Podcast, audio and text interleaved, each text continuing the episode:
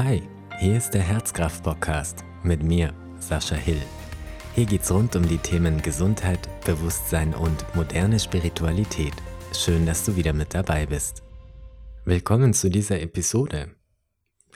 Heute geht's darum, was ist eigentlich Schamanismus und wie wird man Schamane? Kann man überhaupt Schamane oder Schamanin werden? Und wo kommt der Schamanismus überhaupt her? Und warum glaube ich, dass Schamanismus als Methode gerade für Menschen, die anfangen, sich mit spirituellen Themen zu beschäftigen, sehr geeignet sein kann und sehr empfehlenswert auch sein kann. In dieser Episode soll es nicht so viel um die ganzen geschichtlichen Hintergründe gehen, die sind auch sehr, sehr spannend und wen das interessiert, da findet man auch im Internet wahnsinnig viele Informationen dazu. Es ist wahnsinnig viel Forschung gelaufen zum Thema Schamanismus und es wird immer noch geforscht, weil das ja aus ganz vielen Perspektiven, zum Beispiel in der Medizin, recht spannend, ich, äh, spannend ist, sich damit eben zu beschäftigen. Und ich möchte nur so viel sagen, dass der Schamanismus die älteste Form von religiösem Denken ist. Und das Wort an sich kommt ursprünglich aus der Sprache der Ewenken. Das ist ein Volk in Sibirien.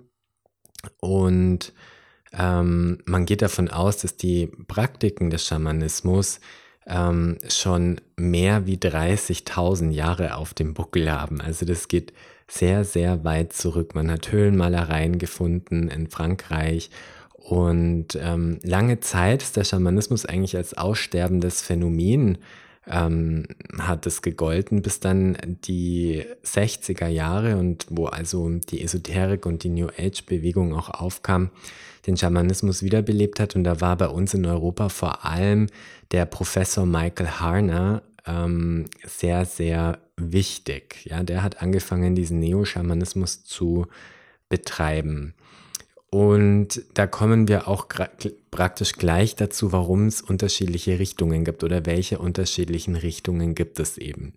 Also wir haben diesen sogenannten Core-Schamanismus, der auf Michael Horner zurückgeht, der eben eng verbunden ist mit dieser sibirischen Tradition. Und dann haben wir aber auch schamanische Richtungen, die eher aus Südamerika kommen. Zum Beispiel ähm, in Brasilien ist es auch sehr verwurzelt, in Peru ist es sehr verwurzelt. Ähm, so geläufig ist vielen äh, das Wort Inka-Schamanen oder in Peru sind es eben die Kero-Schamanen. Also im Prinzip findet man völlig kulturübergreifend fast in jeder, äh, in jedem Kulturkreis schamanische ähm, Rituale oder das Praktizieren von Schamanismus. Auch in Afrika zum Beispiel, die ganze Voodoo-Tradition ist auch recht ähnlich.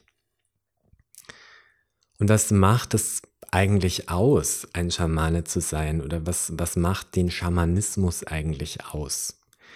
Und ich glaube, eines der wichtigsten Dinge, die auch hilfreich ist, um Schamanismus zu verstehen, ist der Aspekt, dass man im Schamanismus davon ausgeht, dass alles beseelt ist. Also ihr würdet mir wahrscheinlich recht geben, dass ein Mensch eine Seele hat. Und für die Schamanen ist es aber auch ganz, ganz wichtig, dass auch jede Pflanze eine Seele hat und dass auch jedes Tier eine Seele hat und dass auch Orte und Berge eine Seele haben. Und daran erkennt man schon, dass die Natur und auch diese, dieses sich eingebunden erleben in der Natur, ein Teil zu sein von der Natur, zu respektieren, dass auch alles andere in der Natur ein Teil des großen Ganzen ist, das spielt für den Schamanismus eine ganz, ganz große Rolle und ist auch so die Basis. Und Jetzt ist es natürlich gerade im Moment so, dass wenn man sich umschaut bei uns, ähm, dass sehr, sehr viele Angebote auch in Richtung Schamanismus unterwegs sind, also in Form von Ausbildungen oder Dienstleistungen. Und bei vielen dieser Angebote bin ich ein bisschen kritisch, wenn sich Leute als Schamanen bezeichnen, die mit diesem Kulturkreis überhaupt nichts zu tun haben. Also bei uns zum Beispiel hier, ja, in Deutschland ist der Schamane jetzt nicht unbedingt ein, ja, wie soll ich sagen, Bestandteil unserer ursprünglichen Kultur. Wir haben zwar hier in Oberbayern oder in Bayern allgemein sehr viele Alpenschamanen. Das hängt wahrscheinlich einfach auch damit zusammen, dass äh, ja viele Menschen hier in Bayern, gerade so die Älteren, die Bauern, dass da viel ähm, die Natur eine große Rolle gespielt hat, weil man auch darauf angewiesen war, ja, für die Ernte und auch für andere Aspekte, dass man sich mit der Natur auseinandersetzt und deswegen hat das schon immer eine große Rolle auch gespielt. Trotzdem ist es natürlich so, dass ähm, der Schamane erstmal wie eine Art Archetyp zu verstehen ist. Also Archetyp bezeichnet im Prinzip ein Symbol, was kulturübergreifend jeder erkennt. Also das Beispiel zum Beispiel die Mutter. Wenn du nach Afrika fährst und die Sprache überhaupt nicht sprichst oder nach China und die Sprache überhaupt nicht sprichst und es sind einfach ähm, Völker, die sind völlig anders ähm, kulturell aufgestellt wie wir, wirst du dort trotzdem mit dem Symbol der Mutter, das wird jeder erkennen. Und jeder wird auch wissen, was damit gemeint ist und wird es wahrscheinlich von der Qualität her sehr ähnlich empfinden. Und so ist es mit dem Schamanen auch. Den Schamanen könnte man als Archetyp auch als Medizinmann bezeichnen oder zum Beispiel als Heiler. Und den Heiler, den findest du auch bei uns im Kulturkreis. Ja? Jeder äh, weiß, was ein Heiler ist. Bei uns in der modernen Zeit ist der Arzt zum Beispiel der Heiler oder ein Teil davon oder der Heilpraktiker. Und auch wenn wir da wieder in andere äh, Kulturkreise reisen, werden wir mit dem Symbol des Heilern, mit dem Symbol des Heilers ähm, verstanden werden. Also jeder wird wissen, was wir meinen und wird die Qualitäten damit verbinden. Jetzt bin ich da immer so ein bisschen ja, ich weiß gar nicht, wie ich sagen soll. Ich finde es immer komisch, die ganzen Schamaninnen und Schamanen, die hier unterwegs sind, weil es einfach nicht unserem Kulturkreis entspricht. Und ähm, der Schamane zum Beispiel in Sibirien oder der Schamane im Amazonas durchläuft also einen sehr langen Ausbildungsweg. Und da geht es jetzt nicht darum, dass er drei Webinare oder Online-Kurse macht und dann ist er ein Schamane, sondern der erste Schritt ist erstmal, dass er sich von der Zivilisation zurückzieht und in die Rolle des Vermittlers findet. Denn das sind die Schamanen, wenn man es von einer weiteren Ebene betrachtet. Vermittler zwischen den Welten. Vermittler zwischen dieser Welt und der unteren Welt, wo zum Beispiel die Tierseelen zu Hause sind. Oder Vermittler zwischen dieser Welt und der oberen Welt, was wir vielleicht bei uns als geistige Welt bezeichnen können und es eher als was verstehen, wo Engel zu Hause sind, wo geistige Führer zu Hause sind. Also im Prinzip sind das alles ja sowieso nur Konzepte, wo man mit Sprache versucht, etwas zu erklären, was im Prinzip nur erfahrbar ist. Und dieser erste Schritt des Schamanen macht aus, also dass er erstmal in einem Kulturkreis geboren ist, wo der Schamane zu Hause ist und verwurzelt ist. Ähm, und wo er auch den Ruf erkennt, dass er also auch ein Schamane oder sie auch eine Schamanin ist. Und dann geht es erstmal darum, in diese Rolle zu finden, über den Rückzug aus der Zivilisation ähm, meistens in Begleitung einer Tierseele und so macht man sich dort auf den Weg und geht diesen Weg, bis man dann nach vielen Prüfungen und Krisen wahrscheinlich auch und intensivsten Entwicklungsprozessen ähm, im jeweiligen Dorf oder wo man da halt dann zu Hause ist, eben auch als Schamane respektiert und anerkannt wird. Bei uns kommt es mir häufig so vor, ja, du kannst mal kurz einen Wochenendkurs machen und dann bist du Schamanin. Ähm, oder meinetwegen auch einen Monatskurs oder meinetwegen auch fünf Module. Und dann kriege ich ein Zertifikat als Schamane und dann schreibe ich das auf mein Schild oder auf die Webseite oder sonst irgendwo hin. Das finde ich persönlich ähm, nicht besonders authentisch. Also auf mich wirkt es nicht, einfach weil ich glaube, dass ähm, wir da versuchen, was zu sein, was wir nicht sein können, weil es in unserem Kulturkreis einfach so nicht verwurzelt ist. Nichtsdestotrotz kann natürlich jeder von uns erlernen, schamanisch zu praktizieren. Und mir persönlich ist es viel sympathischer, wenn jemand sagt, ja, ich bin schamanisch praktizierender oder ich wende den Schamanismus an oder ich wende die Methoden des Schamanismus an. Ich bin Coach oder Heilpraktiker oder Arzt oder Heiler auch meinetwegen.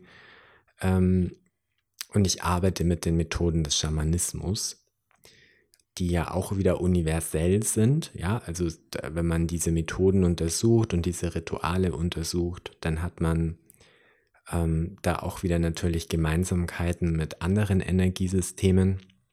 Und das ist natürlich ähm, völlig legitim, schamanisch praktizierender zu sein. Und da möchte ich auch sagen, das ist meine persönliche Wahrheit. Ich empfinde das so, ich habe ja vor fast 20 Jahren bin selber mit dem Alpenschamanismus hier in Kontakt gekommen und bin ausgebildet worden von einer alten Alpenschamanin oder Heilerin oder wie auch immer man das bezeichnen möchte.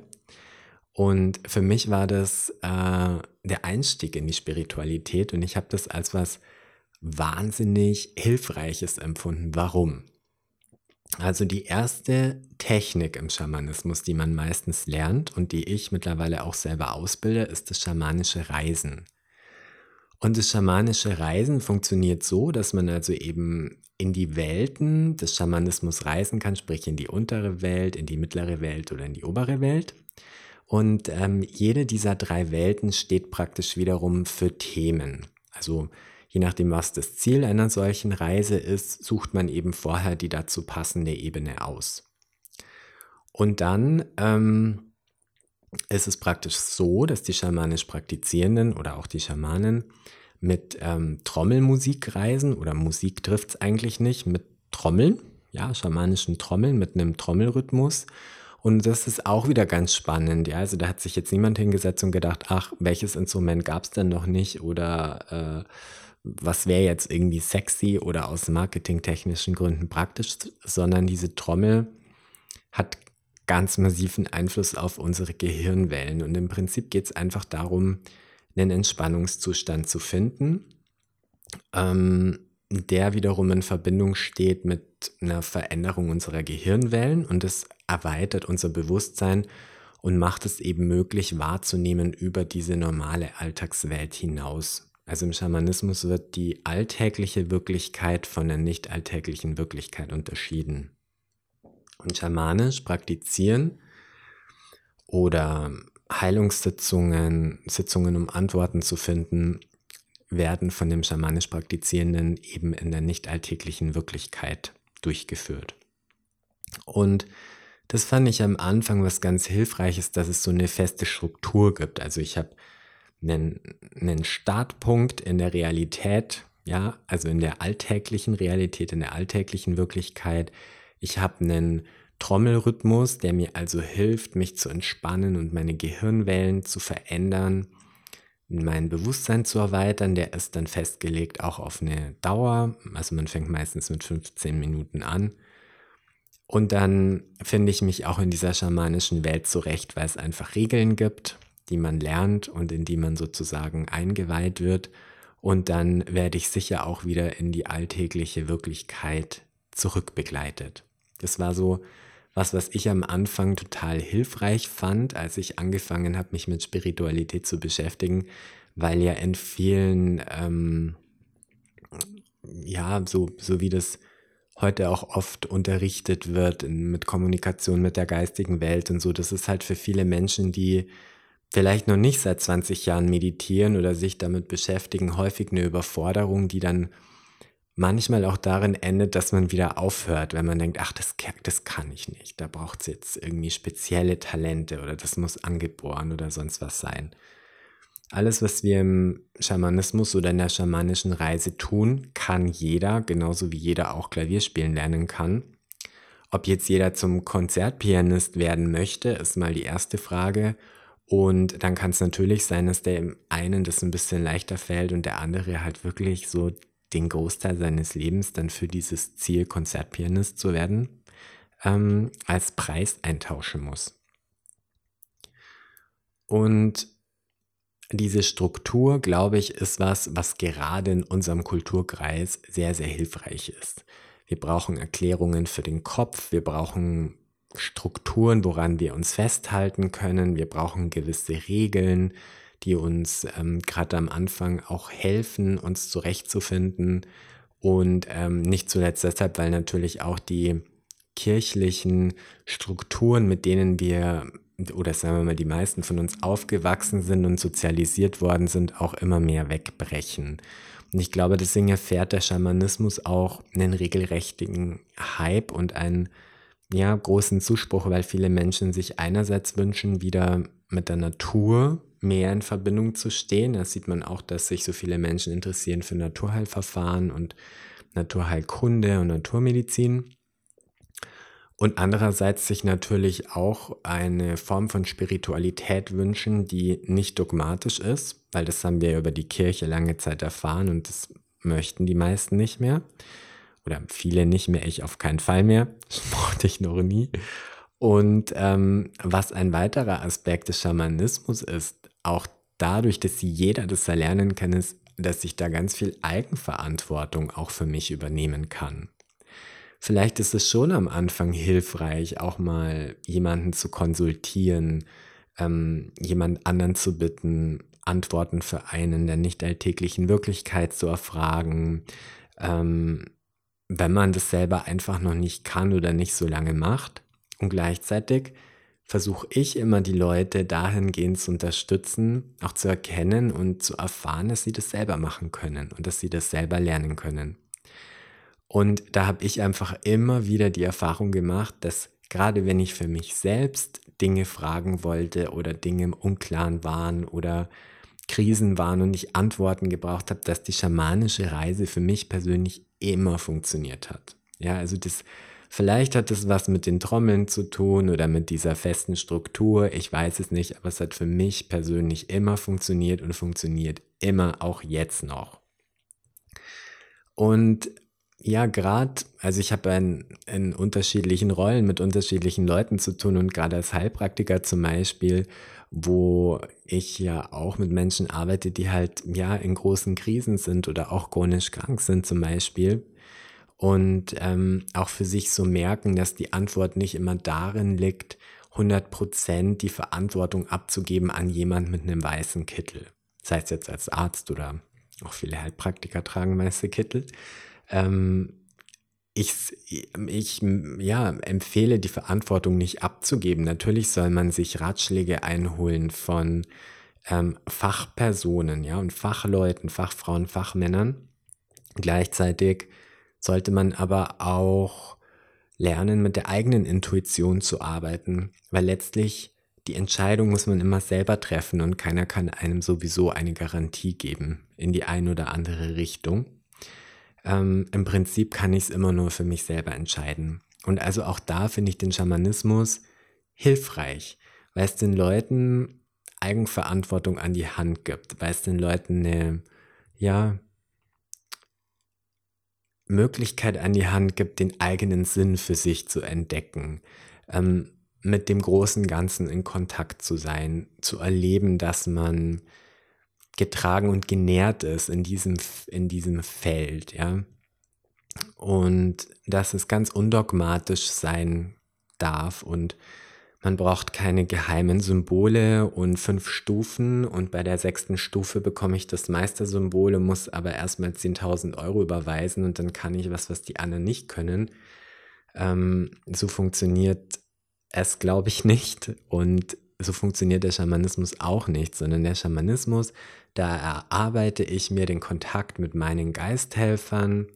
Da erarbeite ich mir die nicht alltägliche Wirklichkeit in all ihren Formen, Ebenen und Zuständen. Und im Prinzip mache ich das eigenverantwortlich. Natürlich brauche ich am Anfang vielleicht eine Anleitung in Form zum Beispiel von einem schamanischen Basiskurs, den ich jetzt im April wieder anbiete. Das ist sicherlich hilfreich, wenn man das noch nie gemacht hat, weil man einfach mal das Handwerkszeug bekommt und das dann auch direkt ausprobiert und daneben auch fragen kann, so und so war es bei mir. Und dann wird man merken, bei jedem ist es wieder anders. Ja? Bei jedem sieht es anders aus, bei jedem fühlt sich anders an, bei jedem kommen andere Bilder. Ähm, bei niemandem ist es gleich. Und deswegen ist es natürlich schon gut, sich austauschen zu können und ja, da auch eine professionelle Reflexion zu haben. Aber irgendwann kann es dann der eigene Weg werden und dann kann man ganz unabhängig und eigenverantwortlich damit arbeiten. Für sich selbst, für alle anderen Wesen, für Tiere, für die Natur, für Orte und für die Mitmenschen natürlich. Ja, das war meine, mein Input, meine Inspiration zum Thema Schamanismus. Und wenn du dazu noch nähere Informationen möchtest, dann findest du die im dazugehörigen Blogbeitrag auf meiner Webseite. Und ja, ich würde mich freuen, wenn wir uns vielleicht sogar mal im Kontext ähm, eines schamanischen Kurses oder einer schamanischen Beratung kennenlernen würden und wünsche dir bis dahin eine gute Zeit. Das war eine neue Episode des Herzkraft Podcast, produziert von mir, Sascha Hill. Weitere Infos unter www.sascha-hill.com.